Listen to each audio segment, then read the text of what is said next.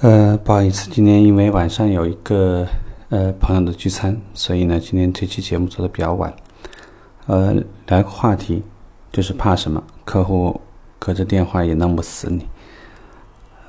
聊这个话题呢，源于今天下午呢，我们会有一个小同事一直不敢给客户打电话，问一下原因，其实呢是怕遭到拒绝。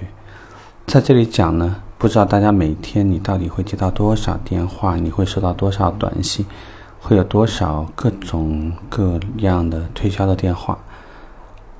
那么，客户是不是真的需要你的产品？很多时候呢，源于两个方面。第一方面，客户是不是真的有这个需求？第二个方面呢，跟他目前实施这个实现这个需求，目前所需的条件有差多远？比如说。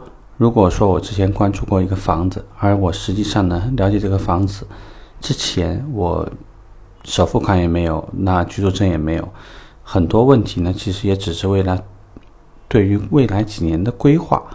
那么你可以想象呢，这样的跟进电话其实是意义不大的。但是因为现在呢购置税这个七五折的这个折扣已经临近，也只剩四十几天，所以如果说这个客户呢刚好。只是因为案件没有办下来，或者首付款项差一点，你去给客户打电话呢？其实客户也不至于怎么抗拒你。所以我们讲呢，其实客户既既然不会说隔着电话就能弄死你，为什么要那么怕呢？该做的事情还是要去做。尤其对于新人而言，如果你预先已经做好被拒绝的可能，预先已经判断这个电话顶多也就是客户拒绝你，告诉你他很忙，他在出差，他现在正在开会。他现在这这会儿正在开车，等等等等，其实也没有什么关系。更重要的一点就是，你是不是通过这个电话学习到了什么？你有没有因为这个电话学习到或者掌握到更好的，就是在下一个电话沟通的时候有一个很好的理由，或者是给到客户一个周末邀约到店的噱头？这点呢，我觉得是就更加重要一些。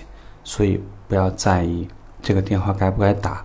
而是应该把更多的关注度关注到预先穿越一下，试着去想客户会怎么拒绝你，你怎么去应对，然后怎么给客户创造下一个到店的理由，或者你跟客户详聊的一个理由。我想这样的话呢，每个电话打起来会非常的有效。所以 OK，不要怕，这个放心大胆的给客户打电话吧。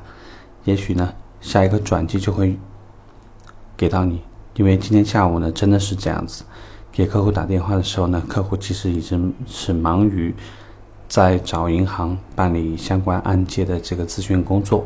那么，因为我这个小朋友呢，现在已经主动跟客户联系上了，所以我想明天说不定就有好消息等着他。OK，希望这句话呢对你也有帮助。我们这个话题聊到这里，拜拜。